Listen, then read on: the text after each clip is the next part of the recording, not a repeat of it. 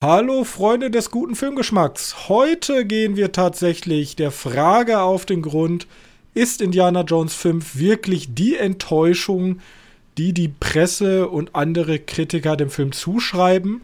Außerdem habe ich mir den ursprünglichen kanadischen The Sadness angeguckt und Johannes hat eine Abstufung der Brutalität an Empfehlung für euch. Das alles und noch vieles mehr jetzt in der neuesten aktuellen Ausgabe des Medienkneipen-Podcastes.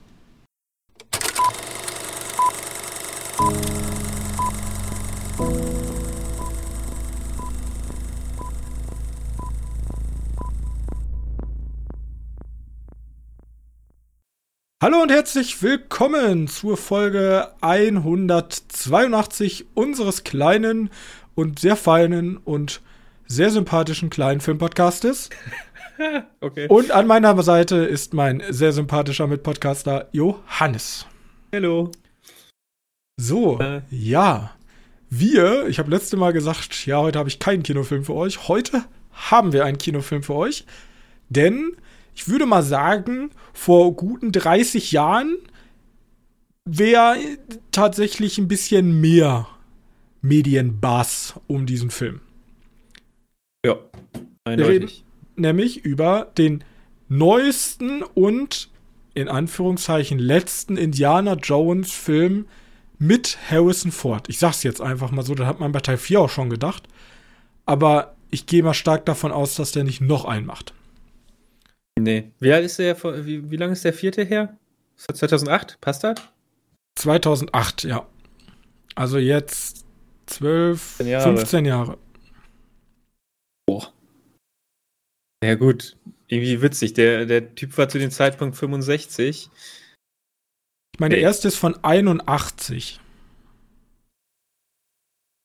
Das der war zu den, der war zu den, den vierten Teil 65, ne? Ja. Muss ja etwa. Und da haben die schon gesagt, oh, das ist zu alt für den Kack. Ja. Irgendwie, irgendwie Harrison Ford dachte sich, hold my beer. Ich bin wieder dabei. Und ja, ich finde es übrigens wieder witzig. Wir hatten da schon mal kurz drüber geredet bei Harrison Ford. Der hat schon immer noch dieses weirde Bild von Google da drin. Wenn du weißt, was ich meine. Wo er so leicht verwirrt in die Kamera blickt als so, Hauptfoto. Ja, ja das. Das ja, war das kurzzeitig, kurzzeitig hatten sie mal ein anderes, aber ich dachte, ich glaube, vielleicht fand er es auch einfach so schön, dass er das unbedingt drin haben möchte. okay. Ähm, ja, Indiana Jones und das Rad des Schicksals, der neueste Film, nicht mehr directed von Steven Spielberg, sondern diesmal von wer wer ist der Mann mit Gold im Namen? Im Namen? Äh, Mangold. James ich weiß nicht, Mangold. Vorname heißt James Mangold, okay. Genau. Der hat unter anderem der hat unter anderem meinen liebsten Superheldenfilm Wolverine gemacht. Äh, Wolverine. Okay, Logan. Äh, Logan. Ist beides das gleiche, ja. Nein, also nee, nicht Wolverine nee, Weg des Wolverine Kriegers, gemacht. sondern äh, Logan the Wolverine, so heißt er. Ähm, außerdem äh, Le Mans 66 hat er ja auch gemacht. Das ist mein Lieblingsfilm von denen, von dem Man Gold. Ich weiß gar nicht. Ansonsten Copland Todeszug nach Yuma ist ja, glaube ich, eine Neuverfilmung von dem alten Klassiker. Ja. Identity. Ja. Oh ja, äh, ja, der ist auch noch gut. Ja, der hat ein paar sehr gute Filme, hat aber, wie gesagt, Wolverine Weg des Kriegers gemacht, also der, war, der hatte auch so seinen eigenen Trash-Charme. Ja. Auf jeden Fall, äh, Indiana Jones, das Rad des Schicksals, äh, ist jetzt sozusagen der Abschlussfilm. Harrison Ford ist, also als Indiana Jones, ist äh, in einem College was, unterrichtet er Geschichte. Und dann kommt seine was ist das? Stiefnichte? Ja. Sind die verwandt? ich weiß bis heute nicht. Harrison Ford war der Patenonkel. Pa Patenonkel, genau, das war's. Seine also, Paten. Patennichte. ich habe keine Ahnung, ich kenne mich mit diesem ganzen Familienquatsch nicht aus. Die Schwippschwagerin von ihm, die kommt vorbei. Und äh, äh, Helena Shaw, gespielt von Phoebe Waller-Bridge. Ist das richtig ausgesprochen? Ja. Ich hoffe. Weeble. Phoebe.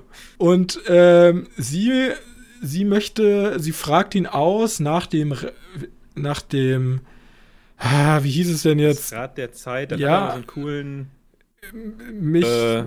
ich komme jetzt nicht auf den Namen, irgendwie so diese sehr gute Vorbereitung. Wirklich- Manikon, Mathe, Mathe Minikon.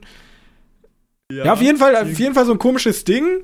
Da hat damals, wie, wie hieß nochmal der, der Mathematiker? Ich komme komplett raus.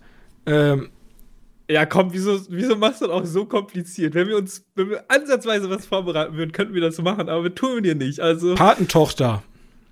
Patentochter. Patentochter. Ich hab's herausgefunden. Patentochter. ähm, und ja, also auf jeden Fall, die haben ein, ein komisches mathematisches Gerät, ja. Anti, Antikythera, Antikythera, so hieß sie.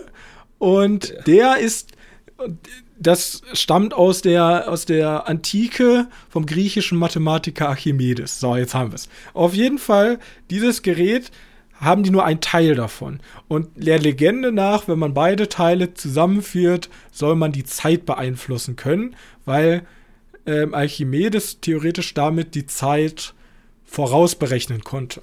So. es, und- es war übrigens Rad des Schicksals, nicht Rad der Zeit. Rat des Schicksals. Ja, ich habe nämlich gerade nach Dial of des. Rad der Zeit geschaut, aber das war halt, äh, War Rat der Zeit nicht diese komische Fantasy-Serie? ja, Sci- Science Fiction, oder? We weiß ich gerade auch nicht. Auf jeden Fall ähm, möchte seine Patentochter jetzt, weil, weil der, ihr Vater ganz versessen war, das Geheimnis hinter dieser, äh, hinter diesem Mechanismus zu erkunden, möchte sie jetzt das Ding auf dem marokkanischen Markt verkaufen. So, weil sie weiß, dass es viel Geld ist, denn sie ist gar keine Archäologin, sondern einfach nur eine was ist das? Grabräuberin. Sie ist eine richtige Grabräuberin. Sie verkauft halt auf dem Schwarzmarkt Sachen. So. Gut, und damit haben wir unsere Hauptgeschichte. Also Indy, der eigentlich, er ist getrennt, ja. Sein Sohn ist im Vietnamkrieg gefallen, er ist am Ende, er ist alt, ihm tut alles weh und jetzt wird er doch noch mal in ein neues Abenteuer gezerrt. Ja. Gut, ja, das war's. Johannes, wie fandest du den Film? Warte, bevor, bevor wir mit an, damit anfangen, lass mal eben kurz überlegen, wieso macht er da noch mal mit? Der macht da nur mit, weil er die, Moneten. Ja, weil er dieses, dieses Rad zurückhaben möchte. Ja. Das ist der einzige Grund, ne? Ja, auch schon ein bisschen. Also, er will das Rad zurückhaben und er möchte auch ein bisschen seine Patentochter schon beschützen. Das ist jetzt nicht der oberste Grund, weil er, er, er merkt schon, okay, die ist auf den falschen Weg geraten. Ähm, wie gesagt, sie ist auch sehr unsympathisch. Also, Ja. bis, bis zu einem Turning Point ist sie sehr unausstehlich, würde ich mal sagen. Und er merkt auch, vor allem nachdem er herausfindet, wer der eigentliche Bösewicht ist, der hinter diesem Rad her ist, ähm, dass, dass es auf gar keinen Fall in dessen Hände gerät. Und deswegen versucht er sozusagen, ähm, die Antiquitera wiederzubekommen. Denn, da können wir direkt damit anfangen. Der Film startet ganz klassisch Nazi-Deutschland, also ist nicht genau Deutschland gewesen da, na, besetztes Deutschland. Ja, der Ähm, startet, der startet theoretisch ein bisschen wie Teil 3, oder? Da gab's ja auch, ist ja auch mit der Vorgeschichte angefangen. In Teil 3 wiederum mit, boah, irgendwas in Afrika war das, oder? Oder das war auf jeden Fall auf so, einem- so Zug, so ein, Ja, ich weiß nicht, ob das Afrika war. Also der lebt ja, der war, glaube ich, in Amerika tatsächlich. oder in Amerika, ja. Ja, kann auch sein. Weil er, er reitet dann ja später zu seinem Vater nach Hause, theoretisch. Oder ist sein Vater Stimmt. auf Ausgrabung? Ich weiß auch nicht, ob er. Also, das ist. Auf jeden Fall geht's ja um dieses Kreuz. Und dann kommt ja der Schnitt, da muss er es ja zurückgeben und dann haben wir den Schnitt auf das Schiff, wo er dann später das Kreuz nach wie vielen Jahrzehnten wiederbekommt.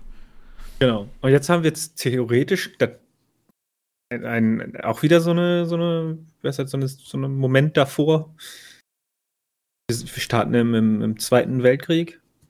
Aber schon relativ zum Ende des Zweiten Weltkrieges. Ja, genau, also Berlin ist umstellt im Grunde und die Alliierten bomben, also der Krieg ist vorbei eigentlich und die Nazis wollen jetzt aber noch äh, die ganzen Antiquitäten, die sie damals gestohlen haben aus den besetzten Gebieten, wollen sie jetzt nach Berlin schaffen. Denn der Führer höchstpersönlich verlangt nach einem antiken Speer oder so, der irgendwas können soll. Bloß es stellt sich heraus, ist eine Fälschung. Und dort gibt es aber auch einen Doktor. Ja, ja warte, ist, wenn man es mal ganz kurz festhalten möchte, ist das der Speer, mit dem den Jesus getötet wurde. Also der, der Speer, womit den nochmal ins Herz gestochen wurde. Ja, genau. Oder ins Herz ja. gestochen? Ja, ja. nochmal, also der wird ja ins Kreuz genagelt. Ja, der, der, ja, der wird ab und zu mal so ein bisschen angestochen, ne? Ja, das dann der einmal, ja genau. Und die wollten dann, jetzt gucken wir, ob er tot ist und dann haben die den damit einmal abgestochen und dann gesagt, ja, okay, er ist tot. Und danach verlangt Hitler und wir sind in so einer, so einer komischen Festung irgendwo in den französischen Alpen, Schweizer Alpen, österreichischen Alpen, ich weiß nicht, in irgendwelchen Alpen. Also Schweizer Alpen kann es ja gar nicht sein. sein. Und dann stellt sich aber heraus, es gibt dort auch so ein, einen gewissen Dr. Jürgen Voller, gespielt von Mats Mikkelsen, einer der besten Schauspieler aller Zeiten. Und der, der findet auch heraus, ja, das ist eigentlich eine Fälschung, aber ich habe was viel Besseres. Ich habe diese Antiquitera dabei und die ist richtig krass. Und die nimmt ihn damals halt in spektakulären Anfangsszenen im Indiana Jones die ab. Und genau. in dieser Szene ist ja Harrison Ford künstlich verjüngt. Das fand ich sah eigentlich ganz gut aus sogar. Also zumindest. Ja, ich, ich hatte da jetzt auch nicht das Problem mit. Also gut, man kann, man kann eins wirklich anmeckern. Der hat halt seinen, seinen Synchronsprecher behalten, ne? Und der, der Dingens ist halt auch ein bisschen älter geworden, der Synchronsprecher, und hat demnach die alte Stimme. Ja, das passt nicht wirklich. Da, da habe ich mir auch die ganze, ich saß die ganze Zeit so und dachte, haben die den Synchronsprecher gewechselt? Weil der nee, hört sich so gebrochen an. ja, ist halt so erschöpft älter geworden. Ja. Nee, und ähm, dieses, also im Grunde hatte ich am Anfang alles, was ich von einem Indiana Jones erwarte. Gar nicht die Nazis, die sind halt irgendwie passt das auch zu Indiana Jones, weil die sind halt sehr gute Gegenspieler.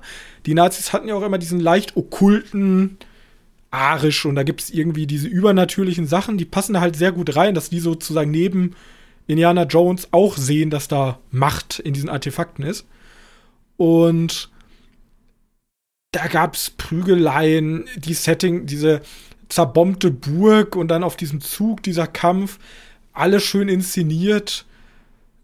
Kostüme, auch das Gefilmte, die, die Action, da hat irgendwie alles richtig gut gepasst und es hat einen direkt in diese, dieses Abenteuer mit reingenommen.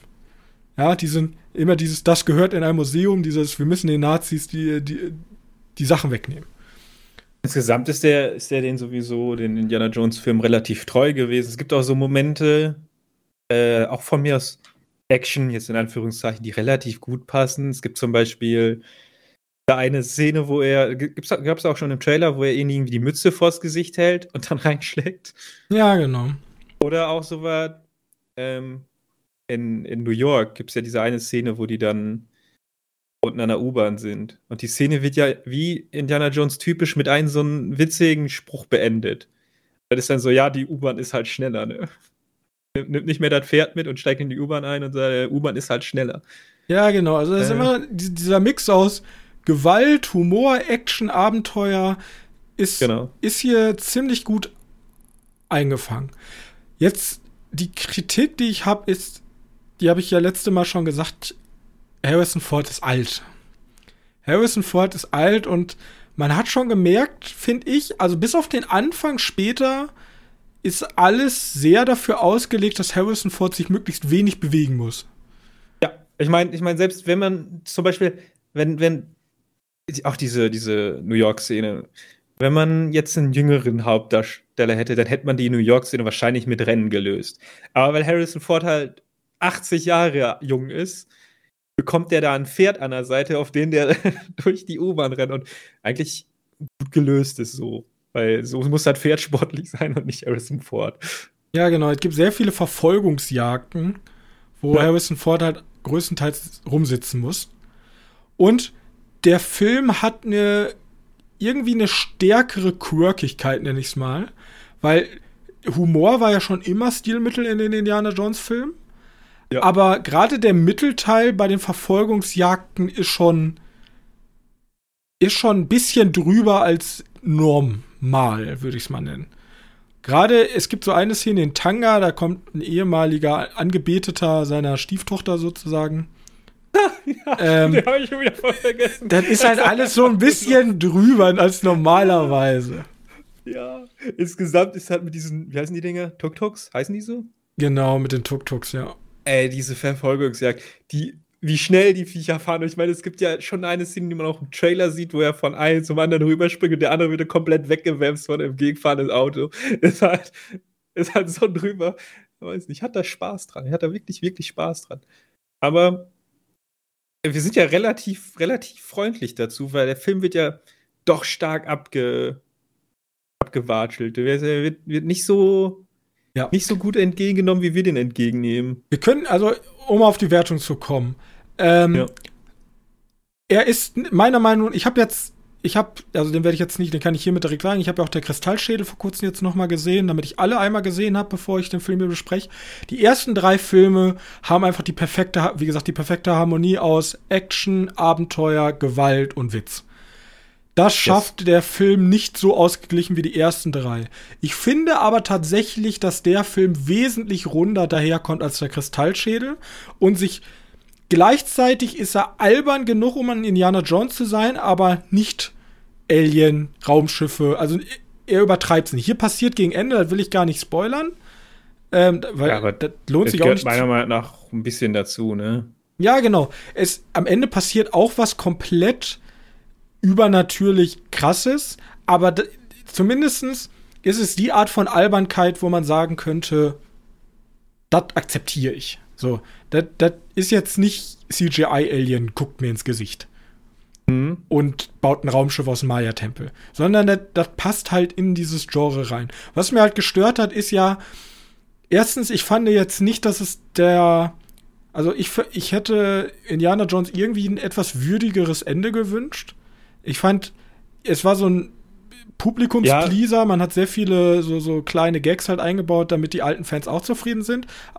Aber ich hätte mir halt schon gewünscht, dass man im Grunde das Ende von Teil 4 hier hätte verwenden können, dass man ein bisschen aus der ganzen Sache rausgeht. Also sowas ähnliches gibt es ja auch, aber irgendwie fand ich, der vierte Teil war nicht gut, aber das Ende hat zumindest so ein, jetzt ist die Sache vorbei, er lebt glücklich bis ans Ende des Lebens und er kann endlich in Frieden leben. Und hier ja, ist halt, genau. ja, sein Sohn ist tot und er ist getrennt und er ist alt und er ist eigentlich unglücklich.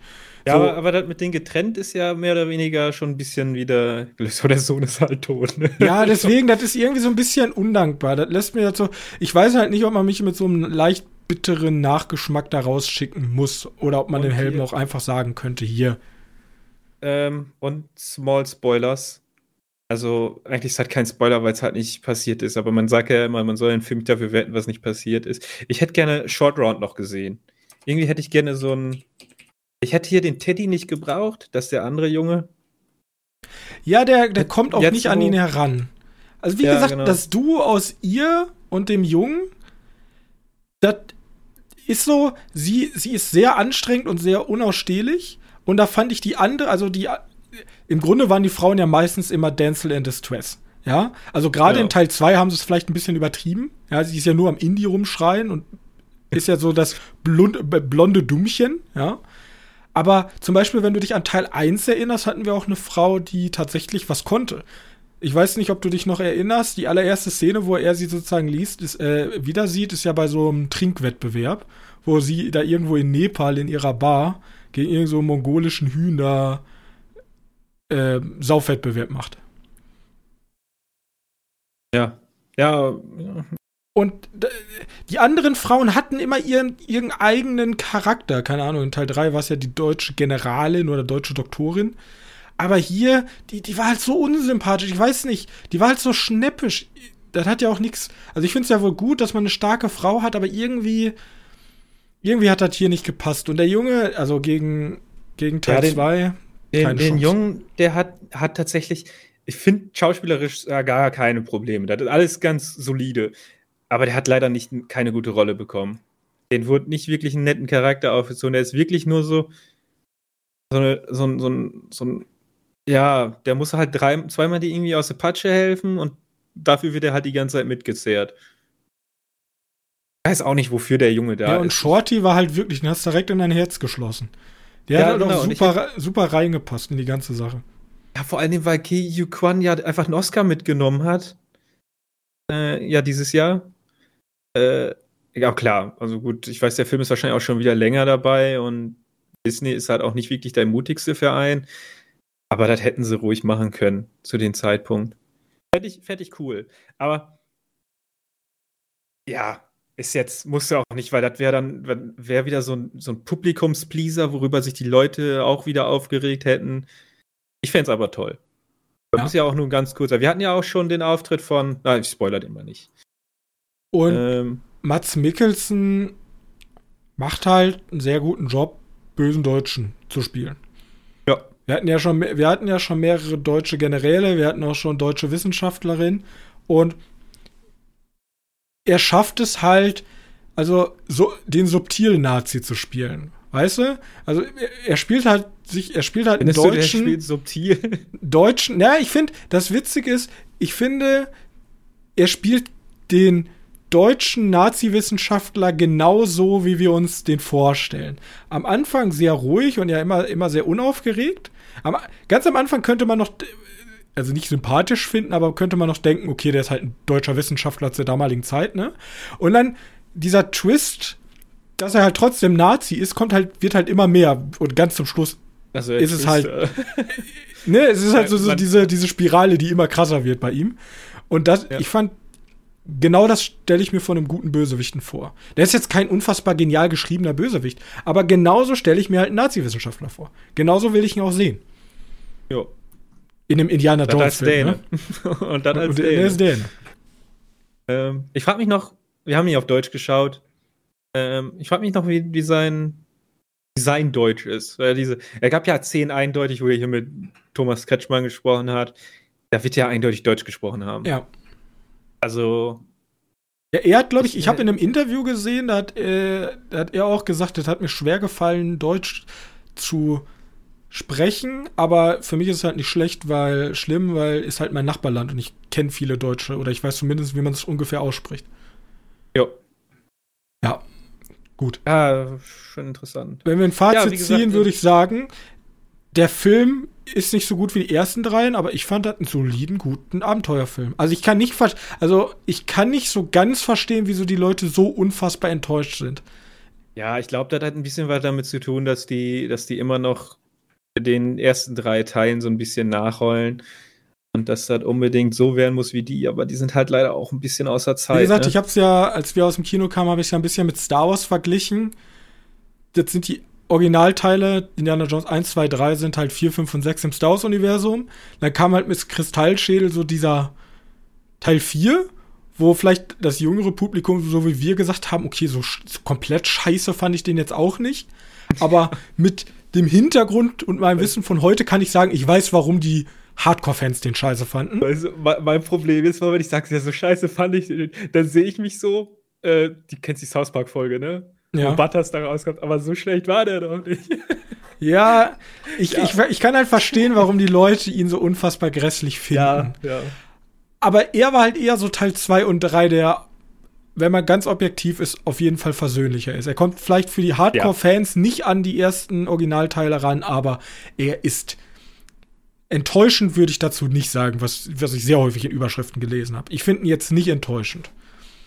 Da fand ich eher Taken 3 enttäuschend, wenn alte Menschen versuchen, Actionhelden zu sein. Hier haben sie es wenigstens, auch wenn man ihm Aber halt sein Alter ansieht, hier hat man Es halt diese versucht. eine, es gibt ja diese eine Szene, ne? Wo, ein altbekannter Charakter wieder auftaucht und dann rennen die schnell ins Auto. Ja, dir, ja. Ach du Scheiße, was hier war. Uff, Ja. okay. Die sind Und dann nochmal einen Vergleich zu so- bemühen, es wäre halt irgendwie sympathischer gewesen, wenn so ein bisschen Cobra Kai gewesen wäre. Da sind ja auch die alten Helden von damals, die damals Kinder waren, sind jetzt im Grunde Ja, alte Männer. auch noch nicht so aber die sind, die alt, sind noch ne? nicht, die, die sind noch so, die sind noch nicht so alt, dass sie sich nicht bewegen können, aber die merken halt auch, es ist halt nicht mehr so wie früher. So, Und dieses, das hätte ich mir vielleicht noch ein bisschen mehr gewünscht, dass das hier, also dass er halt ein bisschen mit seinem Alter auch zu kämpfen hat, weil er wurde hier schon noch inszeniert, als wenn er der Alte wäre. Aber ich fände es schon ganz schön gut, wenn er mal so gesagt hätte, so, oh, ja, ganz am, am Ende wird das noch ein bisschen so, ja, ich bin alt und ne, lass mich. Aber ich fände das gut, wenn er mal so sagt, so, oh, meine Hüfte, meine Hüfte. Ja, ja kann man ein bisschen und, sympathischer mitspielen. Und für alle, die, die noch gucken werden, achtet mal einfach darauf, wie häufig der Kopf von Indiana Jones irgendwie vor irgendwas gehalten wird, während er auf ein Fahnenobjekt äh, sich befindet und sein Kopf mit irgendwas, mit irgendwas kollidieren würde, wenn er nicht im letzten Moment wegziehen würde. Das passiert in dem Film irgendwie viermal, vier oder fünfmal. Und an der Anfang auf dem Zug passiert halt auch zweimal hintereinander direkt. Mhm. Da dachte ich mir auch so, okay, diesen Move kommt Harrison Ford noch. Wir müssen das ausnutzen. Ja. Fand ich komisch. Aber wie gesagt, äh, versöhnlicheres Ende als, als der vierte. Äh, und eigentlich müsste das jetzt auch der letzte Teil der Reihe sein. Und dann ist das ein ich meine, Teil der Reihe, ne? So. Ich wäre dir noch nicht mal böse, wenn sie Indiana Jones irgendwie schaffen, einen würdigen Nachfolger zu finden, weil das Kino braucht Abenteuer. Und ich finde, äh, das Kino hat zu wenig solche Arten von Abenteuer. Ja. Wenn wir jetzt machen würden. Was denn mit Henry Cavill? Man, äh, nee, nicht so. Ich glaube, ich möchte lieber eine Nachfolgerin haben, aber nicht Phoebe Waller-Bridge sondern wir nehmen einfach die Tochter von Phoebe Waller-Bridge, die in der Jetztzeit von ihrem Großonkel, ihren, ja, Onkel, was ist das denn dann? Großvater, warte, Patengroßvater, keine Ahnung, erfährt, äh, der halt dieser, dieser Archäologen, äh, Abenteurer war und dann ein paar Erlebnisse macht. Und dann haben wir es auch ein bisschen angepasst an der Zeit, einen weiblichen, weibliche Protagonistin. Und dann nehmen wir wahrscheinlich meiner Meinung nach eher No-Name. Die muss aber sympathisch sein. Die muss vom ersten Moment aus sympathisch sein. Aber Harrison Ford war ja auch kein No-Name damals, ne? Das wohl war. Aber ich glaube, ich würde da eher ein No-Name reinpacken. Vielleicht auch meine, meine. Ja, ich bin, ich, ich, ich hab, ich weiß nicht. Keine Ahnung, ich lasse mich überraschen, aber generell mehr Abenteuerkino gerne. Und ja, genau. Ich, ich auch, ich auch haben wollte. Ich auch mehr Abenteuer. Okay. Gut, dann würde ich mal sagen, wir machen bei dir weiter, weil du warst ja anscheinend sehr, sehr fleißig. Okay, soll ich einen Film erst nehmen, der von, von also der relativ frisch ist, relativ aktueller Film? Hau raus, die oder, Leute lieben Oder soll ich Filme. lieber alte machen? Also ich habe gleich noch einen Asbach uralten, wenn Ja, ich habe auch noch zwei Asbach ur ach, Asbach uralt, das wäre ein bisschen ältere Teile. Ich kann ja sonst den neuen machen, weil. Okay, ja, meine ähm, wird von 75 hab, kommen, also. Ja. Ich habe den zweiten Oscar-Kandidat für einen Animationsfilm geschaut und ähm, äh, wie soll ich damit anfangen? Es ist ein Netflix-Film. Netflix hatte ja irgendwie relativ viel Glück, dass die sich Animationsfilme immer einkaufen, die, die wirklich gut sind. Und diesmal mhm. haben die sich von. Boah, wer hat wie heißt das Studio nochmal? Blue irgendwas. Was aufgekauft wurde von Disney und Disney hat gesagt, nee, machen wir nicht. Und dann haben, also ich meine, so war die Hintergrundgeschichte. Die haben einen Film gepitcht, dann wurde der, das Studio aber aufgekauft und Disney hat gesagt, nope, den machen wir nicht. Und dann haben die die, die Geschichte verkauft an Netflix oder haben die größtenteils produziert und dann verkauft an Netflix. So, glaube ich. Oder an Netflix verkauft und Netflix hat die produziert. Ist auch relativ Wurst. Hauptsache, Tatsache ist, Netflix hat den Film bekommen und das hat so eine kleines, kleine Animationsfilm mit so einem relativ interessanten Stil. Und ich spreche von, ich habe den Namen noch gar nicht gesagt, ne? Nimona. Nein. Warte, wie? Nimona. N-I-M-O-N-A. Ja, Nimona, sehe ich. Basiert, basiert auf eine Comic-Reihe. Ah, das war über die Prinzessin, die nicht so Prinzessin-like ist, ne? Äh, nee, keine Prinzessin. Also zumindest in der, ich weiß nicht, wie die Comic ist, ich habe Comic nicht gelesen. In dem, in dem Film, unser Protagonist ist ein, ein Ritter. Der ist aus, also erstmal die Welt zu beschreiben. Die Welt ist so eine Fantasy-Welt, in der gibt es auf jeden Fall Monster. Ähm, mhm. Und du kannst dir vorstellen, wie so eine ja, wie so eine, so eine Hard-Fantasy-Welt. Weißt du, mit Ritterburgen und so ein Scheiß. Und jetzt stell dir einfach das vor, nur tausend Jahre in der Zukunft. Also heißt, sie haben fliegende Autos, aber immer noch so einen Ritter und kämpfen also noch mit Schwertern. Science Fantasy, bloß ja, sehr wörtlich genommen. Ich weiß es, ich weiß nicht, wie ich es beschreiben soll. Das ist Science Fiction Fantasy. Ich, ey, es ist faszinierend. Weil sie haben auch diese, dieser Ritterorden ist sozusagen die Polizeistation. Die Polizeistation sieht aber wirklich aus wie die Polizeistation mit passenden Gefängnissen, aber alle Leute da drin haben so Ritterrüstung so, so Schwerter und Armbrüste mit La also Auto-Armbrüste, die so Laserpfeile schießen. Es ist so weird. Es ist super cool. Die Welt ist wirklich, wirklich kreativ, richtig schön. Ähm, so, und unser, unser Ritter, der ist so, wenn du dir, ja, was er googelst, der ist so, ein, so, ein, der hat so eine schwarze Rüstung. Schneuzer. Mhm. Das ist unser Protagonist. Ähm, der ist nämlich von, oh ja, ein Normalsterblicher, also von der Straße kommt der und ist der Erste, der zum Ritter ausgebildet wird. Oder zum Ritter ausgebildet werden soll.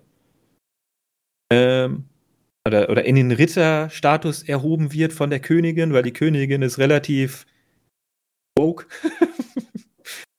ähm, die geht halt mit der Zeit und will halt auch den, den Leuten ohne bekannten Namen eine Chance geben.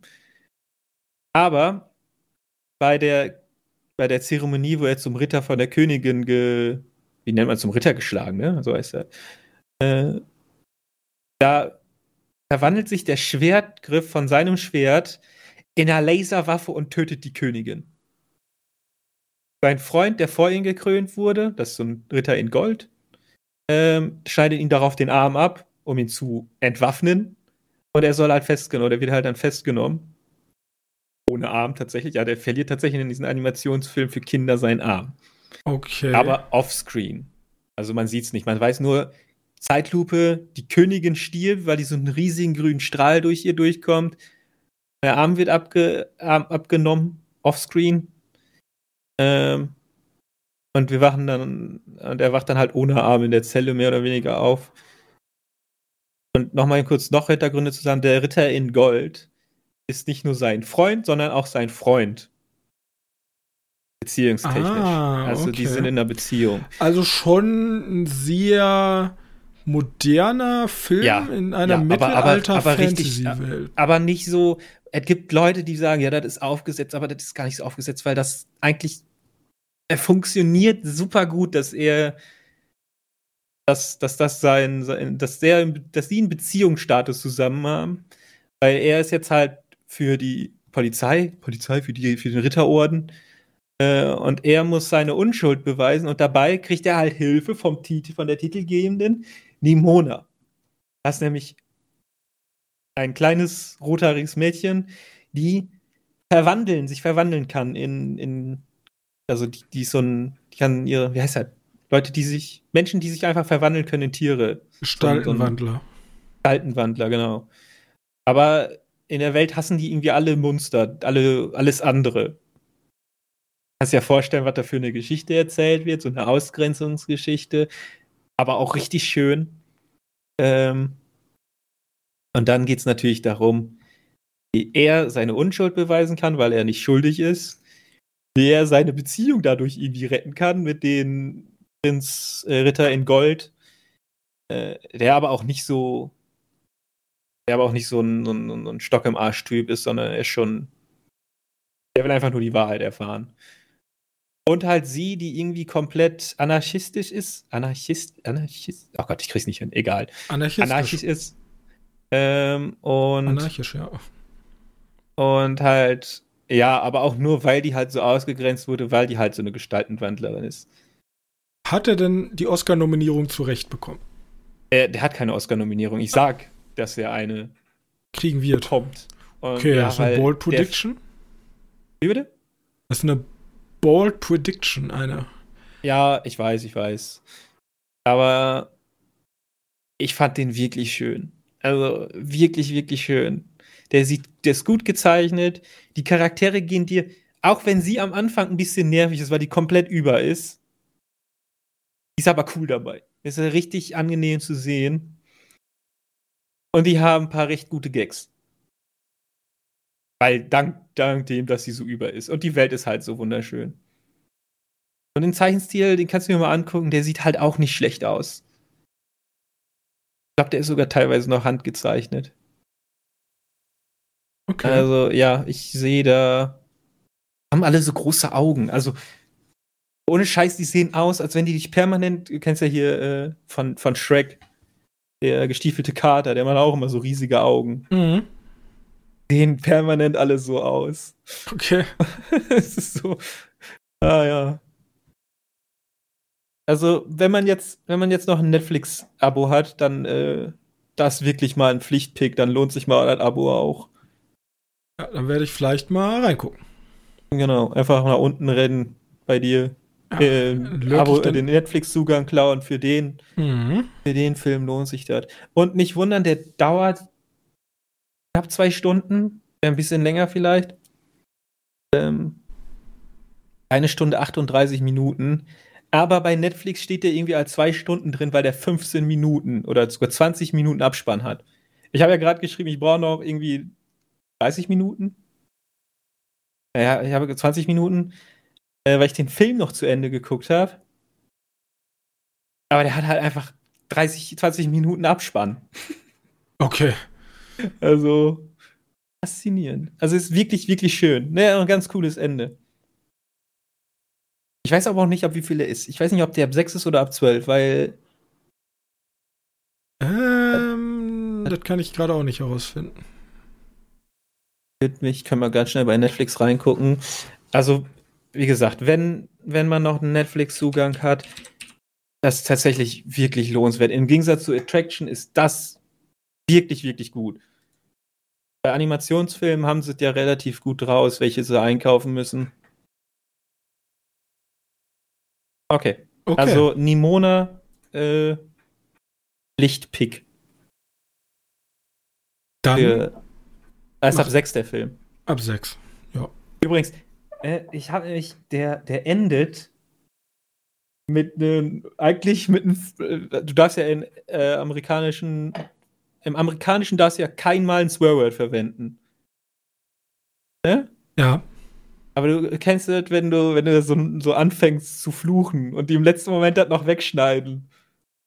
Ja, also, ja. Ach du heilige Sch Ende. Das ist sehr cool. Sehr, sehr cooles Ende, ja.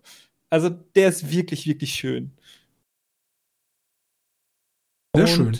Nimona, also Netflix kann doch zumindest noch was einkaufen. Natürlich nicht von Netflix produziert, aber. Ich, ich weiß nicht, ob er von Netflix produziert wurde, aber die ganze Idee und so, die gab's schon. Und die hatte Disney zur Auswahl, aber Disney hat gesagt, nee, machen wir nicht. Nee. Ja, oder die haben die haben ein Studio gekauft und durch den Kauf ist der hinten übergefallen und die Leute waren da wohl stark hinter und haben gesagt, ey, muss aber gemacht werden. Und jetzt haben sie ihn gemacht und der, ja, der musste unbedingt gemacht werden, weil das Okay. Dann mache ich mal weiter. Ja. Kannst du den Film erraten? Es ist der erste Horrorfilm eines sehr berühmten Regisseurs. Du hast Mama geguckt. Obwohl er ist nicht Asbach uralt. Du hast gesagt, Asbach uralt. Es ist der erste Horrorfilm eines äh, großen Horrorregisseurs ähm, von 1975. Ähm, er ist auch der erste kommerzielle Erfolg des Regisseurs gewesen. Und es hat gleichzeitig dazu geführt, dass alle Filme, die nach ihm finanziert wurden, extrem schwer zu finanzieren waren und er musste, du hast der Mieter geguckt. Und er wurde aus seiner ähm, Mietswohnung rausgeworfen, weil die äh, Vermieterin die sich den Film, gefühlt den, den Film so unfassbar schrecklich fand. Ah, die war nämlich okay. Mitglied einer antipornografischen Gruppe. Okay, aber der Mieter ist ja nicht pornografisch. Schade, in, okay. Echt. In dem Film konnte einige Schauspieler nicht weinen. Deswegen hat der Regisseur versucht, mit Zwiebeln die Leute zum Weinen zu bringen. Irgendwann hatten die aber keine Zwiebeln mehr am Set und deswegen mussten die die Einstellung so häufig neu drehen. Da hat die Schauspielerin einfach gesagt, okay, schlag mich einfach. Ähm, bloß irgendwann war ihr Gesicht so taub, dass er eine Ach, Einstellung nehmen Scheiße. musste und eigentlich gar nicht damit zufrieden war. Aber er konnte sie nicht weiterschlagen. Also ein Horrorfilm von 1975. Ja. Außerdem wird in dem Film eine Person mit einer Gabel gestochen. Die Person ist der Regisseur selbst persönlich gewesen. Das Problem ist, eigentlich sollte eine Matte unterhalb des T-Shirts äh, Schutz bieten, bloß die wurde genau verfehlt und die Gabel ist wirklich in die Schulter reingegangen. Ja, Okay. ein Film aus Kanada, ein Filmregisseur mit dem Vornamen David. Wir sprechen über Shivers. Oder auch Oh. anders genannt, Parasitenmörder in Deutsch. oh, ich wusste gar nicht, dass der von 75 ist. Ja. David Cronenbergs Shivers, Parasitenmörder, warum auch immer der Parasitenmörder in Deutschland heißt. Damit die in Deutschland besser verkaufen können. Ich, kann, ich könnte ihn auch nennen, ähm, der erste The Sadness. Weil ich fand schon, die Parallelen waren schon da. Denn worum geht es in Shivers? In Shivers geht es um ein, ein so ein, keine Ahnung, so ein großes Hochhaus, so ein moderner Komplex, sehr luxuriös, auf so einer kleinen Insel, wo halt gut betuchte Leute sich so eine Wohnung mieten können oder kaufen können. Und da gibt es halt einen Arzt und, keine Ahnung, Friseur und einen Wachdienst, halt so, so, so ein für reiche weiße Amerikaner. Und das Problem ist, in diesem Hochhauskomplex bricht äh, oder wütet ein Parasit, der die Leute dazu bringt, ihren Sexualtrieb auszuleben. Ja. Ich hab Und- den, glaube ich, noch nie gesehen, den Film. Du hast noch nie Shivers gesehen? Glaube ich nicht. Ich weiß, dass es ihn auf Amazon Prime gibt, weil der mir momentan immer vorgeschlagen wird, das könnte sie interessieren. Ich denke mir jedes Mal, ja, aber ich bin momentan nicht in the mood. Und ich finde, der Film startet sehr, also der Film startet auf jeden Fall sehr stark, weil er fängt diese, diese, ähm, wie sagt man, dieses, die, diese, dieses Gefühl ein. Denn im Grunde erzählt uns so ein Werbesprecher so von diesem Hochhaus. Ja, wir haben hier 30 Etagen und alles ist total toll und ähm, hier gibt es Friseure und die sind ganz ungestört und es gibt einen Pool und Ach, das ist so ein autarkes. äh, Genau, ein bisschen so wie High-Rise, weißt du? Nur High Rise, nur mit Aliens. Äh, Aliens, dann- Mit Parasiten. Und dann haben wir so ein junges Pärchen, was da einzieht. So ein Dok also ein äh, Gesch- Geschäftsmann und seine Frau. Und gleichzeitig haben wir immer so einen Gegenschnitt von einem Arzt, der seine Freundin an ein äh, oder seine Frau an einen Tisch fesselt und sie dann aufschneidet und Säure in sie hineinkippt. Ist der explizit, der Film? Und man sieht sehr viel nackte Haut, deswegen ist er wahrscheinlich, deswegen hat ihn wahrscheinlich seine Vermieterin der antipornografischen Gruppe rausgeworfen. Ähm, es ist halt sehr viel nackte Haut und er ist halt sehr anzüglich. Der, der, der Parasit ist immer so ein, der Parasit ist so ein schleimiges Etwas, das im Mund Ja. lebt oder ab und zu auch mal so rumkriecht. Der Parasit ist sehr, wie sagt man, unoriginell, ist halt so ein schleimiges Irgendwas. Der ist so ein Wurm, ne? So, ja, genau. so eine Made, mehr oder weniger. Und Ja. im Grunde geht es eher darum, dass die Leute halt dann irgendwann alle wie so Sex-Zombies da durch dieses Hotel rennen und Leute dazu zwingen, mit ihnen Geschlechtsverkehr zu haben, damit der Parasit sich halt weiter verbreiten kann. Und der Arzt, der die äh, Praxis in diesem Hotel, äh, in diesem Komplex da leitet und eine Krankenschwester versuchen halt irgendwie da rauszukommen. Weil das sind so unsere Pro Hauptprotagonisten. Ja, und der ist nicht gut. Also ich muss sagen, keine Ahnung, vielleicht Film, wenn man jetzt so sich Cronenbergs Machwerk anguckt, ist das vielleicht ganz interessant. Aber das ist ein Erstlingswerk, sagst du? Das ist der erste Horrorfilm und sein erster kommerzieller Erfolg. Davor hat er Crimes of the Future gemacht. Also aber ein Science-Fiction-Film. Den alten. Ja. Den alten. Also das Ja. ist Cronenbergs, warte, dritter Langzeitfilm. Davor war Stereo, keine Ahnung. Crimes of the Future und danach kommt Parasite Murder. Oder Schiffs. Ja, aber den muss man ja, den muss man ja immer noch so sehen, dass das halt ein Horror und dann auch noch ein bisschen pornografische Inhalte. Ja. Und den muss ja erstmal finanziert kriegen. Der wurde, da gab es auch eine riesige Kontroverse. Der Film wurde nämlich von, ähm, also war einer der kommerziell erfolgreichsten Filme Kanadas und wurde auch vom National Film Board of Canada finanziert. Bloß da gab es so. riesige, riesige, also von den rechtskonservativen Parteien gab es riesige Proteste. Und da gab es in einer Printmagazin gab es ganz fett mit der Überschrift You should know how bad this movie is, you paid for it. Ähm, da gab es halt einen riesigen Streit drum und selbst das Parlament musste dann zusammenkommen und musste dann drüber gucken, okay, ist der künstlerisch wertvoll? Und nach diesem ganzen Skandalen hatte Cronenberg halt extreme Probleme danach Filme zu finanzieren. Weil der halt hm. so abgestempelt wurde als dieser Porno-Horror-Regisseur. Ich fand, Ach, also der fängt am Anfang gut die Stimmung ein, bloß danach ist es tatsächlich so ein, wie würde man sagen, so ein voyeuristischer Kunstscheiß. Also da geht er ganz schnell hin und der ist schon ziemlich explizit und brutal. Der war damals auch ähm, R-rated. Natürlich, sexuelle Gewalt Amerika, bist sofort raus. Aber. Äh, nicht A, nicht X? Ähm, A, A, nicht X. A. Okay.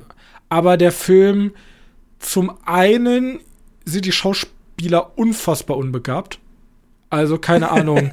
die sind halt wirklich Laienschauspieler, was da passiert. Keine Ahnung. Da gibt es eine so eine relativ unwichtige Szene, da bereitet so eine, genau, die Krankenschwester flirtet mit dem Arzt die ganze Zeit. Also nicht, weil sie Parasiten hat, sondern weil sie ihn liebt. Und sie will ihm dann Essen machen und will sie zum Essen einladen. Und dann hat die so eine so, kennst du so eine Bratengabel, wo so, so zwei Spieße sind?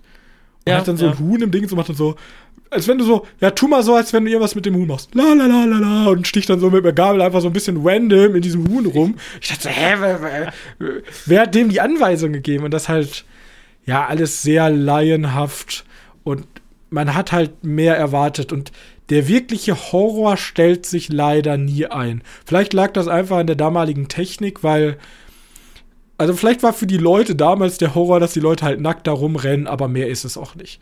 Der Film, also ganz am Anfang, der, der, Aufbau dahin ist cool, wo man sich denkt, okay, was kommt jetzt? Bloß wenn es dann kommt, denkst du dir so, naja, okay, da ist ein, keine Ahnung, Day of the Dead halt wesentlich effizienter. Ja. Weil im Grunde sind es Sex-Zombies. Und The Sadness hat es dann gezeigt, wie man es vielleicht mit neuer Technik und ein bisschen mehr Budget und ein bisschen noch sadistischer besser umsetzt. Aber nach den Nee, nee, sorry, alles gut. Wir haben nichts gesagt. Ja. Ja, gut, aber danach kamen ja immerhin ein paar ganz gute Filme. Ja. Habe ich mir einfach mal gedacht, ich war schön ein bisschen ähm, Videospiele spielen nachts und dann dachte ich mir so, boah, jetzt bin ich fertig, aber ich bin noch nicht müde. Und dann war bei Amazon Prime halt random einfach Shivers. Und dann dachte ich mir so, ja. Ja, wie gesagt, wieso nicht? Wieso näher ich mich nicht von Anfang? Weil ich habe ja noch gar nicht so viel von Cronenberg gesehen. Ähm, wieso? Also ich habe bis jetzt eigentlich nur die Fliege gesehen und Videodrome. Okay, ja, na, schade, den wollte ich empfehlen dann. Ähm, dann näher ich mich doch mal von hinten. Aber so Sachen wie die ähm, Existence haben wir den nicht bei dir geguckt? Das kann Existence habe ich auf jeden Fall auf Blu-ray. Ich glaube, den haben wir bei dir gesehen. Aber zum Beispiel äh, 1000 PS Vollgasrausch im Grenzbereich. Ja, den habe ich auch nicht gesehen. Aber äh, gibt es hier noch hier die Unzertrennlichen, heißt der auf Deutsch. Da gibt es jetzt auch eine Serie zu. Ich weiß aber nicht, ob das mit dem vietnamesischen Zwilling, ne? Oder täusche äh, ich mich? Ja, ja, genau. Ähm, Scanners? Das ist diese berühmte Kopfexplosionsszene. Ähm, dann gibt es noch die Brut. Ja, die Brut. Ja. Ja, wie gesagt, ähm. Oder, oder hier, wie heißt denn der mit der Schwangeren? Schwangerin? Da gab es auch vor kurzem eine, eine vor kurzem, ich glaube auch schon wieder fünf Jahre her, eine Neuauflage, die aber furchtbar schlecht sein soll. Ähm, Rabbit? Also. Ja, kann gut gibt's, sein. Gibt's einen Wie Film, gesagt, der so heißt von in seiner Vita? Ich meine, da gibt es so einen. Der ist nämlich auch noch ganz interessant zu sehen. Da gab es auch eine Neuauflage von, die habe ich nicht gesehen, aber könnte man sich mal angucken. Vielleicht ist die ja ganz cool. Ja, ich muss, ich muss mal gucken. Ähm, wie gesagt, mir ist der ab und zu halt zu, also ja, wir packen ein bisschen Gewalt und Sex zusammen und bumm. Ja, aber Was das ist ein Film? bisschen Cronenberg, ne? Ja, aber zum Beispiel die Pflege fand ja. ich da wesentlich nuancierter. Da fand er hat den, aber auch, ne? Also wenn ja, so natürlich, aber da, da, also da, da, aber das ist ein Unterschied wie Tag und Nacht zu ja, ja, klar. Vor allem, vor allem ist der auch wahrscheinlich äh, ausstattungsmäßig und schauspielerisch. Ja, wie gesagt, die Schauspieler, die haben es halt gekillt, dann war es einfach nicht. Da gibt es eine Szene, deswegen sage ich ja, also zum einen, der Film ist halt alt, deswegen alte Horrorfilme, ich meine, The Thing funktioniert immer noch, aber ja. zum Beispiel, da gibt es eine Szene, das ist so ein Rentnerpaar und die kommen dann mit ihrem Gehstock lang und dann ist da dieser Parasit unten am Boden. Dann sagen die, i, was ist das denn ekliges? Und dann kommt dieses Ding und kriecht an diesem Stab hoch. Und dann sagt die, nein. oh nein, nein, nimm es weg nimm es weg, ah, Hilfe! Und lässt aber das Ding nicht los. Also sie können einfach einen Meter nach hinten, zack, Problem gelöst, alle sind gerettet. Und dann kriecht er auf ihre Hand rum und sagt, ah, Hilfe, Werner, Werner, Hilfe, nimm's doch weg, ah. Und dann nimmt er seinen Gehstock und so richtig ungeschickt stößt er immer gegen dieses Vieh, so richtig schlecht. Und dann ist halt einfach dann nur noch albern. Da hat er nichts mehr mit wirklichem Horror zu tun. Da hat der Film dann mich einfach verloren. Stark gestartet, hat er, stark Hat er denn ein paar gute Ekelszenen? Weil ich meine, so die Fliege und Existenz. Es gibt eine, es gibt eine gute Szene, da, aber die ist auch nur so angedeutet. Da funktioniert der Horror halbwegs gut. Da ist so eine Frau im, im Bad und badet sich und in ihr ist schon der Parasit. Die, ist, die ist stark gespielt. Und auch, wie gesagt, die Anfangsszene, wo dieser Doktor seine Frau aufschneidet, oder ich weiß nicht, ob es seine Frau ist oder irgendein Mädchen. Und dann kippt er da so Salzsäure in sie rein und dann kommt da so Dampf raus das schon, das sind die coolen Szenen, aber danach ist halt nicht mehr. Danach ist halt. Ja, ich erinnere mich nämlich an, an. Da gibt es ja diese Szene, wo er, weiß nicht, auf irgendwas, der muss ja, kann ja nichts mehr normal essen und muss dann diesen Schleim aussondern. Und da kommt da so ein, aus Jeff Goldblums Mund kommt da so ein Haufen grüner Flüssigkeit. Da wird mir ja. heute noch schlecht von, wenn ich dran ja, denke, ja, ich die, die so eklig finde. Die, die, sind, die sind richtig gut gemacht. Oder, oder auch bei, äh, bei Existenz, wo die, da sind ja in, Existenz ist ja eigentlich so Horror meets Ready Player One. äh, in Existenz gibt es diese Szene, wo die das Essen machen. Und, und ich hab mir, also, äh, da gibt's so da gibt's so ein, so ein vorbereitetes Essen, wo drin die Waffe ist, die Knochenwaffe. Ich weiß nicht, ob das alles so. Ey, das ist so widerlich. Ja, aber ah. dieser, dieser Ekel, der funktioniert in seinen späteren Filmen gut, aber vielleicht liegt es auch einfach an seinem Erstlingshorrorwerk. Also, ja, er war, er war kommerziell ein Erfolg, aber wie gesagt, es ist auf jeden Fall. Das wäre vielleicht nicht den Film, den ich Leuten empfehlen würde, wenn sie ähm, wenn du ihn Cronenberg als Horrorfan schmackhaft machen möchtest. Mhm. Ja, ja, gut. Fangen am besten immer mit Dingens an. Mit Die Fliege. Ja. Gut. Können gerne bei dir weitermachen. Ähm, die Serie, die ich geguckt habe, die werde ich wahrscheinlich erstmal auslassen. Da bin ich gerade auch bei der zweiten Staffel dabei. Dann kann ich nächste Woche direkt über beide Staffeln reden. Okay, also soll ich jetzt einfach das, was ich letzte Woche in, äh, geschaut habe, alles einfach ganz schnell runterbeten. Also schnell. Also ne? du musst es nicht runterbeten, du kannst dir auch Zeit lassen. Ich, ich wollte bloß sagen, ich, ich stelle meins mal ein bisschen nach hinten an. Okay, dann kommen so ein paar, dann kommen so ein paar, äh, ich glaube, alle auf Amazon Prime geschaut. Die Quick-Tipps von Johannes. Ja, so ein paar Empfehlungen dabei. Ich gehe mal von, von, also ich habe letzte Woche ein bisschen Gewalt geguckt, deswegen wird halt immer jetzt brutaler. Okay. Fangen wir mal an mit das, was eigentlich am brutalsten ist, aber im filmischen Sinne, äh, also filmisch gesehen ist es nicht die, nicht, was, was du siehst, ist nicht brutal, aber das hat halt auf einer wahren Begebenheit befindet, ist halt halt schon irgendwie das härteste, was ist. Ähm, Devils Not Knock, Not, K-O-N-K-N-O-T, aber ich glaube, Nee, doch K-N-O-T. Devils, Devils Knot. Knot. Gott, keine Ahnung. Äh, deutscher Im Schatten der Dumm, Wahrheit. Äh, Im Schatten der Wahrheit, genau. Ähm, ist ein, ein verfilmter Fall, also, also Fall im Sinne von, äh, das ist halt wirklich passiert. Das ist so ein True Crime-Fall, wenn man es so haben möchte, verfilmt. Und geht um drei Kinder, die spielen in den Robin Hood Wald. Ja, so, so irgendwie so hieß er. Und die kommen halt nie wieder. Und die Polizei sucht die halt dann und findet die halt in dem nahe gelegenen Fluss. Drei Kinderleichen gefesselt, ertrunken.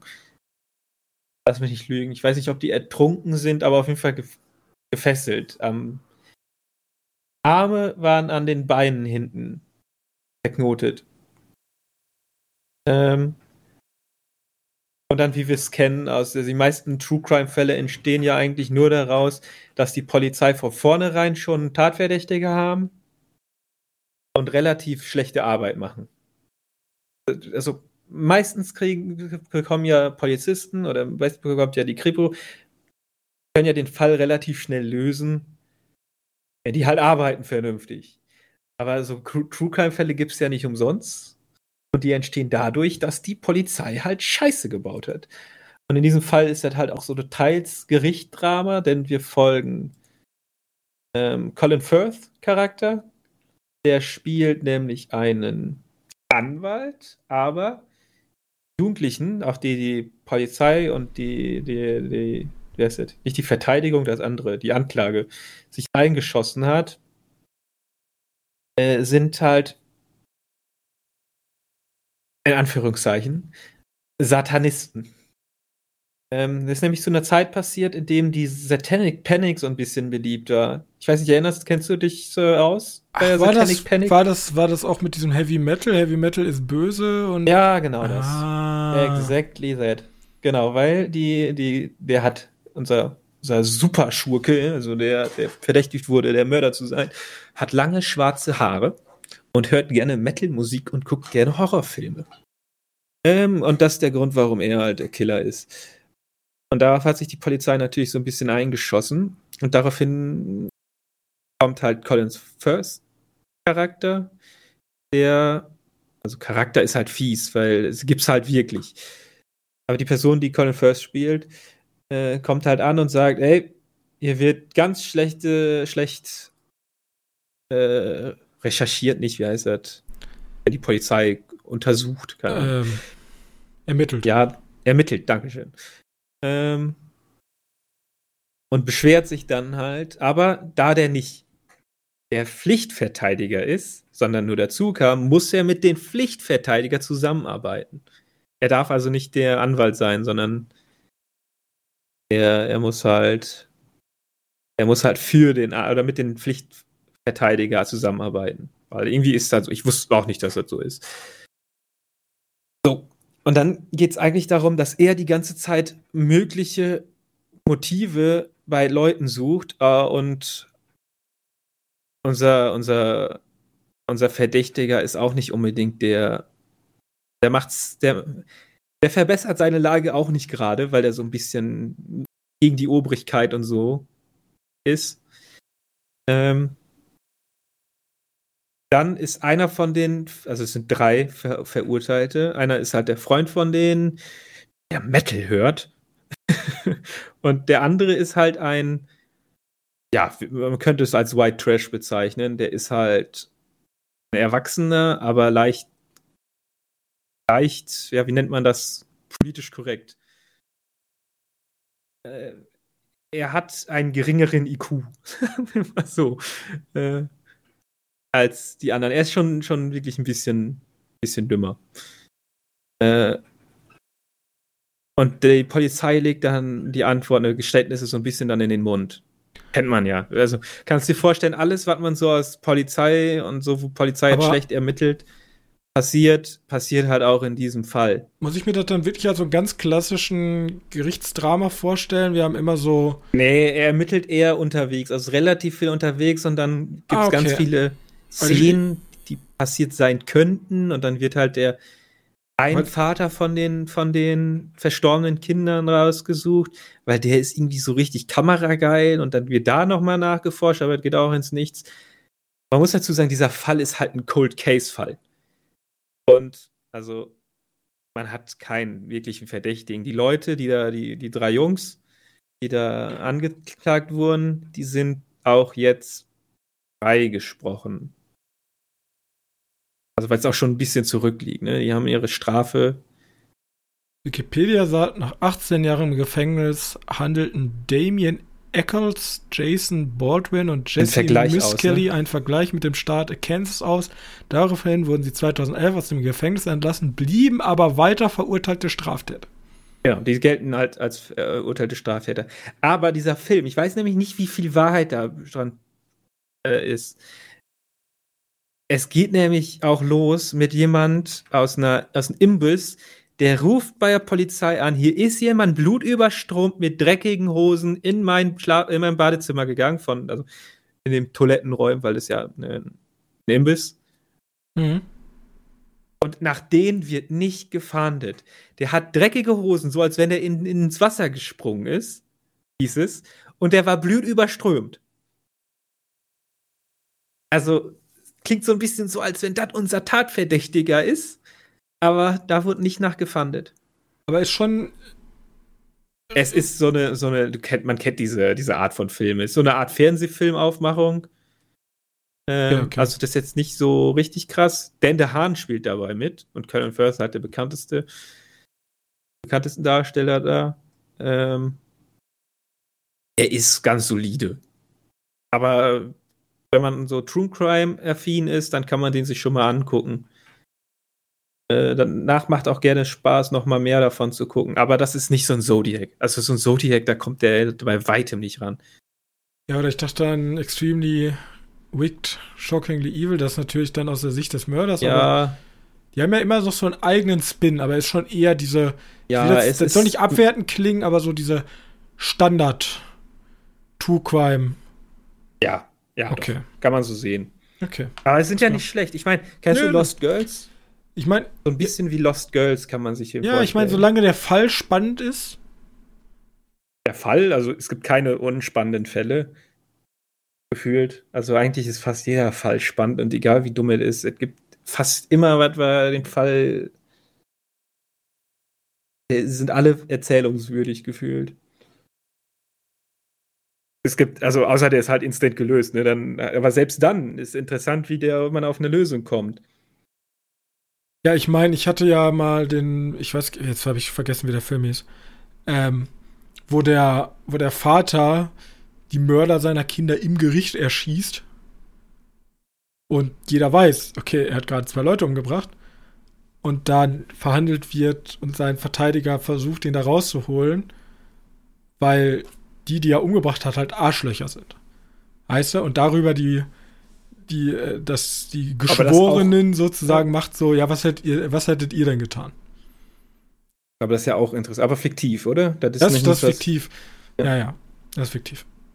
Äh, aber das ist ja auch interessant. Aber das ist eher so interessant, was. Ja, und das war auch fiktiv. al- Also, das ist alles fiktiv. Ja. Ja, Gut. das aber, das aber wirklich passiert, ne? Der endet auch mit so. Ähm, so. Halt diesen Flussübergang, der im Film gezeigt wird, wo die Kinder auch getroffen gefunden worden sind. Und dann mit, mit Text. Textbox. Ah, okay. Kennst, kennst du ja und mit Musik und Gleichzeitig ist das so ein bisschen so, ach nee, es gibt kein Ende, keine Auflösung. Aber ja, das ist ja immer ist noch, halt der der Mörder Fall, könnte ne? immer noch da draußen sein. Ja, genau, obwohl, der wird jetzt schon sehr alt. Aber ja, möglich ist es. Okay, dann bin ich jetzt mal gespannt, was noch brutaler ist. Jetzt wäre jetzt es halt fiktiv, deswegen. Eskalationsstufe 2. Ähm, also der Film Terrifier war ab, 2. ab 16, der nächste Film ist auch ab 16. Der ist von Sam Raimi und heißt The Gift. Dunkle Gabe. Den hattest du Es schon mal im Kino gesehen, ne? Nee, es gibt den The Gift mit relativ neuer Film. Ähm, mit hier äh, Edgerton, Joel Edgerton. Ähm, der heißt aber nicht die dunkle Gabe, sondern nur The Gift. Und der ist jetzt von Sam Raimi von 2001. 2000. 2000 ähm, mit Kate Blanchett als Hauptrolle. Aber auch Katie Holmes und Keanu Reeves spielen mit. Und äh, Hilary Swank spielt auch mit. Übrigens sehr cool. Äh, Keanu Reeves spielt White Trash. okay. Spielt auch, äh, ist auch mehr oder weniger ist halt so ein, auch wieder so ein Mordfall. Ähm, aber mit übernatürlicher, äh, übernatürlicher Note, denn äh, Kate Blanchett hat, ist Wahrsagerin. Also die legt Karten. Okay. Äh, ja, jetzt wird es ein bisschen banal. Äh, denn eine Freundin, eine Bekannte verschwindet. Und die Polizei kommt zu ihr und sagt, du, du sprichst mit vielen Leuten, also die Polizei sagt nicht, ey, leg mir die Karten, ich möchte den Fall herausfinden, äh, sondern du leg mir die Karten, äh, äh, du, du sprichst mit vielen Leuten, die hier in unserer Stadt oder in unserem Dorf, ich glaube Stadt ist es, in unserer Stadt hier rum, rumkommen. Vielleicht hast du mehr Informationen. Und dann, weil der Vater dabei ist von dem verschwundenen, von der verschwundenen Frau, hat die gesagt, ich, ich möchte es aus, ich möchte keinen, keinen Versuch ungelöst lassen. Probieren wir es aus. Ähm, und dann legt die halt die Karten, klappt dann halt nicht, aber dann hat die einen Traum und in den Traum sieht die halt die Leiche von dem. Und, und das dann so ein, das sind dann so ein paar Horrorebenen sind da mitgemacht. Gleichzeitig passiert davor eins. Keanu Reeves greift sie an, weil die Freundin von Keanu Reeves kommt zum Kartenlegen. Die Leiche wird gefunden im, im Teich von Keanu Reeves Charakter. Okay. Und noch daneben, es gibt einen geistig labilen, wahrscheinlich äh, Mechatroniker, Kfz-Mechatroniker, ähm, der ja, den, den man nicht richtig zuordnen kann. Der könnte mal ganz schnell gewalttätig werden, mit der Kate Blanchett auch zu tun hat. Gleichzeitig gibt es da den Mann, also den, den Freund von, von, äh, von der, der, der Frau, die verschwunden ist und dann halt stirbt oder ge geborgen wird, weil sie halt schon tot ist, also die Frau, die gestorben ist, den Freund davon, der der Lehrer von den Schülern von Kate Blanchetts Charakter ist. Und in der Nacht davor sieht Kate Blanchett, wie die Frau verschwunden ist, eine Affäre hat mit ihrem Anwalt. Mit, also mit den, mit den, mit den Ankläger an, an, also er kommt halt ein bisschen später, wenn der Fall schon ein bisschen vorgeschritten ist, mit den, der ist nämlich der, der Kläger gegen Keanu Reeves Charakter. Bei Keanu Reeves wird mhm. festgenommen, die, die Morde begangen zu haben. So. Und natürlich. Das ist alles ist dann, sehr verworren.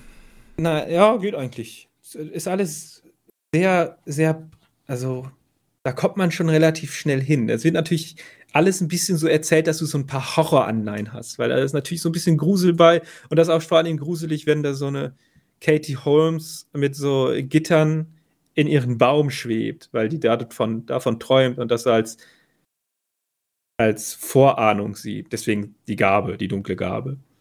Ähm und dann entsteht tatsächlich gar nicht mehr so ein Horrorfilm darum, sondern eher so ein Whodunit. Wir haben, ich habe dir alle Charaktere gerade vorgestellt. Alle haben Motiv, die umzubringen. Ähm, wer könnte es sein?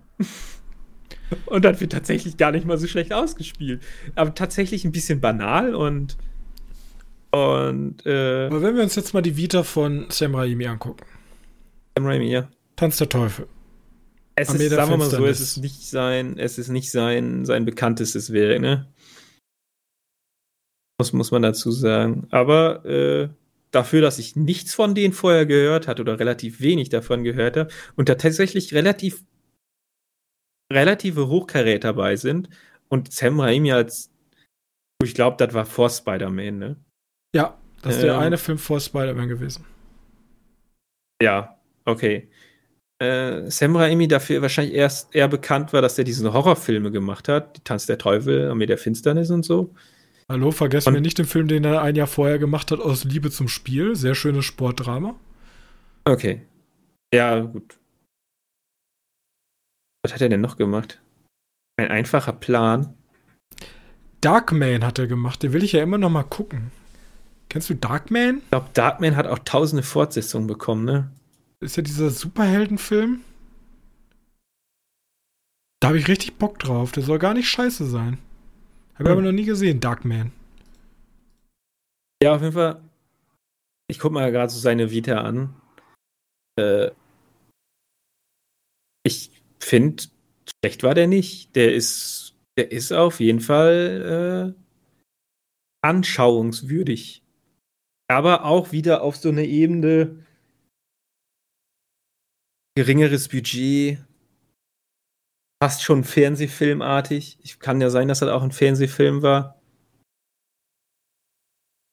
Und der basiert auf einem Originaldrehbuch von Billy Bob Thornton. Wusste ich gar nicht. Aber, also, wenn ich die Geschichte schon so erzähle, die ist halt schon relativ generisch. Ne? Eine Wahrsagerin hilft der Polizei beim Ermitteln. Ähm, die ist halt, halt irgendwie selbst mit verstrickt. Ich glaube, das kann man leicht verkaufen. Ja. Ja, es ist. Äh, okay, wenn wir uns jetzt entscheiden Brüste, müssten. Das ist schon mal schwierig.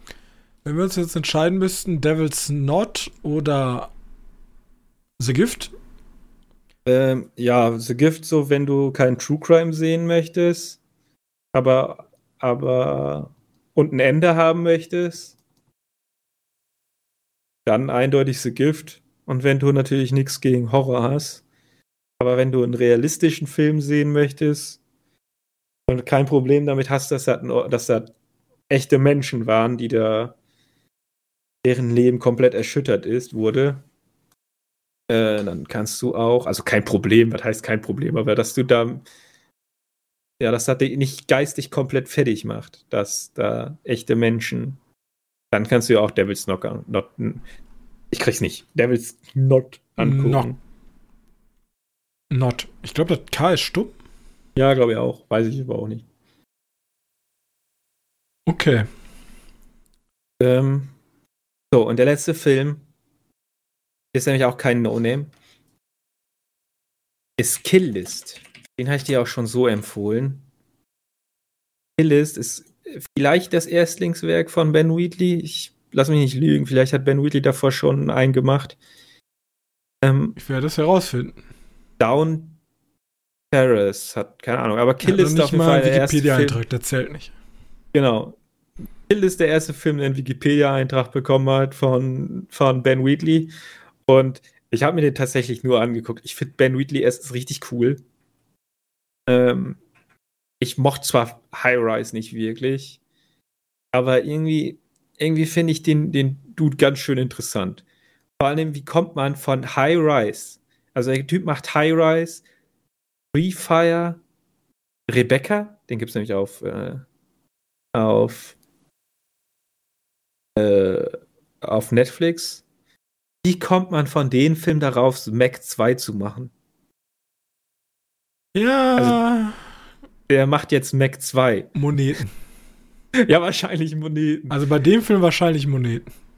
Ich finde aber Ben Wheatley relativ interessant, weil ich habe immer gedacht, so, ja, der macht halt diesen, diesen diese Horrorfilme oder diese, diese Filme, die schon politisch kritisch sind oder äh, gesellschaftskritisch sind und spricht äh, und spricht halt schon eher so ein Feuilleton-Publikum an.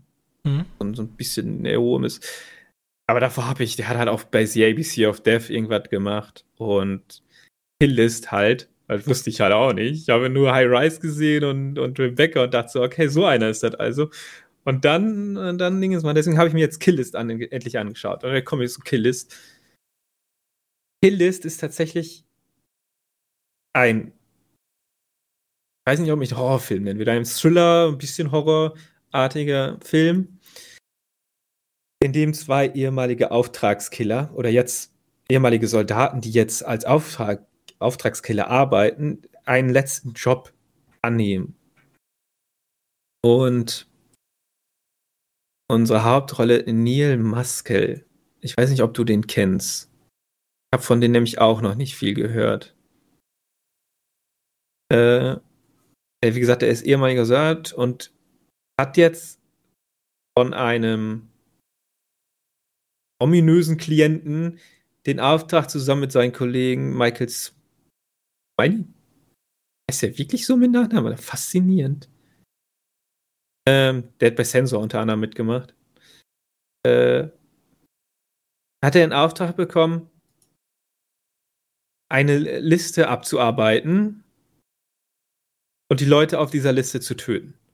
Und die Leute haben halt Namen wie, also die haben keine Namen, sondern steht immer eher so, wie die bekannt, wofür die bekannt sind. Es gibt den Priester, den Bibliothekar, ähm, was gab's noch? Den Politiker oder den Abgeordneten, irgendwie sowas.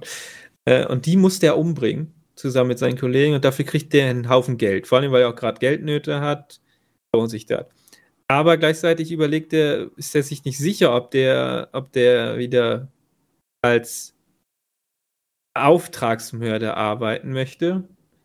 Denn, denn der, er hat einen Sohn.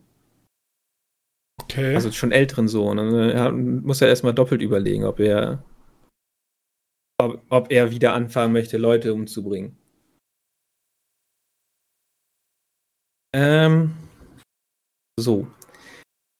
Aber wenn der Film wäre, hieß nicht Kill ist, wenn er es nicht, so, nicht sowieso macht. Ja, warte mal kurz, muss ich ganz schnell was machen. Ja. Okay, so, ich überbrücke jetzt. die. Okay. Pardon, pardon. Äh, also er, er, er fängt an, die Leute zu umzubringen mit ja. seinen Kollegen. Ja.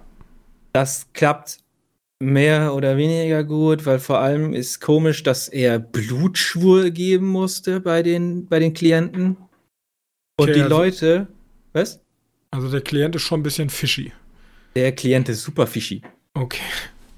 Gleichzeitig ist die neue Freundin von seinem Mitauftragnehmer, also der, der, sein Kollege, der mit umbringt, ritzt in seiner Fassade von seinem Badezimmer, weil die da vorher erst feiern, ritzt die ein ominöses Symbol rein. Und okay. alles ist super fishy. Aber dann wird erst getötet, einer. Der bedankt sich dafür, dass er gerade umgebracht wird. Also kurz vor dem Tod sagt er, ah, danke, dass du gekommen bist. Und dann stirbt er. Wird erschossen. Und der nächste macht das auch und der letzte will auch erschossen werden. Und dann kommt der Horroraspekt. Ich weiß nicht, ob ich den vorwegnehmen möchte, weil das Ende ist so also im Grunde so düster. Also schon sehr, also so ein Auftragskiller-Film. Ja. Der aber ein Horror Aspekt Ja, Horror ist vielleicht ein bisschen hart. Ähm, hast du The Empty Man geschaut? Nee. Ah, schade. Es gibt eine Szene in The Empty Man, die super gut ist, die an dieses Killlist drankommt. Ja, dann erzähl ja. gar nicht so viel. Das klingt schon sehr interessant. Den werde ich mir wahrscheinlich noch angucken jetzt. Genau. Einziger Nachteil. Da muss man leider durch. Der Film den gibt's auf Amazon Prime. Ach, nur in der nicht, Werbungsgedöns. Sondern unter Fever, Fever, mhm. Also den kann man gucken, wenn man sich bei Amazon angemeldet hat, ohne Amazon zu besitzen, muss aber die Werbung ertragen. Ähm, aber dafür lohnt es sich wirklich, da mal reinzugucken. Okay. Einzige Sache, und die ist mir ganz am Anfang aufgefallen. Ich weiß nicht, kennst du noch hier den Phil Laude von Waititi? Ja irgendwie habe ich die ganze Zeit gesehen, dieser unser Protagonist, ja, das ist hier Phil Laude, einfach in älter und hat ein bisschen mehr Drogenkonsum. Gib dir mal ein Bild von den Typen. Und ich, ich hab's in, als ich den ersten Mal gesehen habe, ich mir gedacht so, das ist komisch. Das ist komisch. Ich, jetzt, ach, jetzt hängt mein Dingens gerade. Da, ha. Gucken wir mal an. Der hat doch den gleichen Ausdruck, oder nicht? Also der Gesichtsausdruck. Ja, das, das stimmt. Ja, tatsächlich. Also, Bisschen also so irgendwann, wie ein sehr gezeichneter Phil Laude. Ja, genau. Der irgendwann eine Menge durchgemacht hat. Ja. Genau, irgendwann rasiert er sich nochmal, dann geht er ein bisschen weg. Aber ich habe die ganze Zeit daran gedacht, so, der sieht ja aus wie der. Faszinierend. Ja, und Kill ist, also wirklich, das, also mit dem Ende, das hat man zwar schon mal irgendwo gesehen, aber ich weiß nicht, ob zu dem Zeitpunkt schon mal nicht. Ey, das Ende ist wirklich gut. Am besten liest du ja so wenig wie möglich durch und gehst direkt auf Amazon Prime und schaust den da, weil wenn, wenn du da so ein paar Bilder anguckst, so, dann könnte das schon spoilern. Wird gemacht. Sehr okay, schön. Okay. Einzige, Gut. was man sagen könnte, weil ich bin so ein, so ein Zacker dafür, ich will da natürlich mehr sehen, aber der endet dann. Also er hat nichts mit Cthulhu zu tun gehabt? Nein, kein, kein Cthulhu. Okay. Guti, das hört sich gut an. Wir haben eine Menge, Menge Filmempfehlungen mitgenommen. Und ich weiß gar nicht, steht diese Woche irgendwas an, filmtechnisch? Kommt kommt eigentlich hier mal. Ja, diese Woche theoretisch nicht. Diese Woche ist, glaube ich, Loch und nächste Woche nächste ist dann Woche? Barbie und. Nee, nee, übernächste Woche. Übernächste Woche. Nächste Woche ist, glaube ich, nur Mission Impossible. Nächste Woche ist Mission Impossible, genau. Ja. Kann man ganz schnell reingucken. Dann gucken wir mal, äh, was nächste Woche so ansteht. Ich bedanke mich trotzdem recht herzlich bei euch allen. Darf Wenn... ich ganz schnell reingrätschen? Ja. Insidious 5 oder 4? Okay, da braucht ja keiner. Ja, aber ich mag den Titel so Red Door. Das, das verkauft mir eigentlich sofort den Film. So, oh, Red Door finde ich gut. ja. Ja. Insidious 5, ich fand den ersten noch nicht mal gut, also. Ja, ich glaube, der ist sogar von Patrick Wilson selbst gemacht, ne? Also Regie ja. hat die Hauptrolle geführt. Patrick Wilson. Und das finde ich eigentlich schon fast wieder ein Blick wert, aber äh, ich glaube eher auf dem Stream als im. Mal gucken. Also. Die anderen halt alle nicht gesehen. Wenn ihr uns was Gutes tun wollt, gebt uns doch irgendwo einen netten Kommentar und eine nette Bewertung. Das ist euch frei überlassen, ob Spotify, iTunes, Apple Podcast, Podcast Addict, ist alles sehr gerne gesehen. Des Weiteren schaut bei uns vorbei www.medienkneipe.de, da sind alle Podcasts drin und da könnt ihr auch immer unter der aktuellen Folge einen Kommentar hinterlassen, wenn ihr uns gerne was mitteilen möchtet.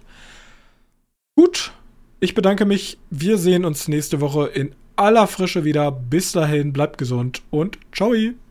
Tschüss.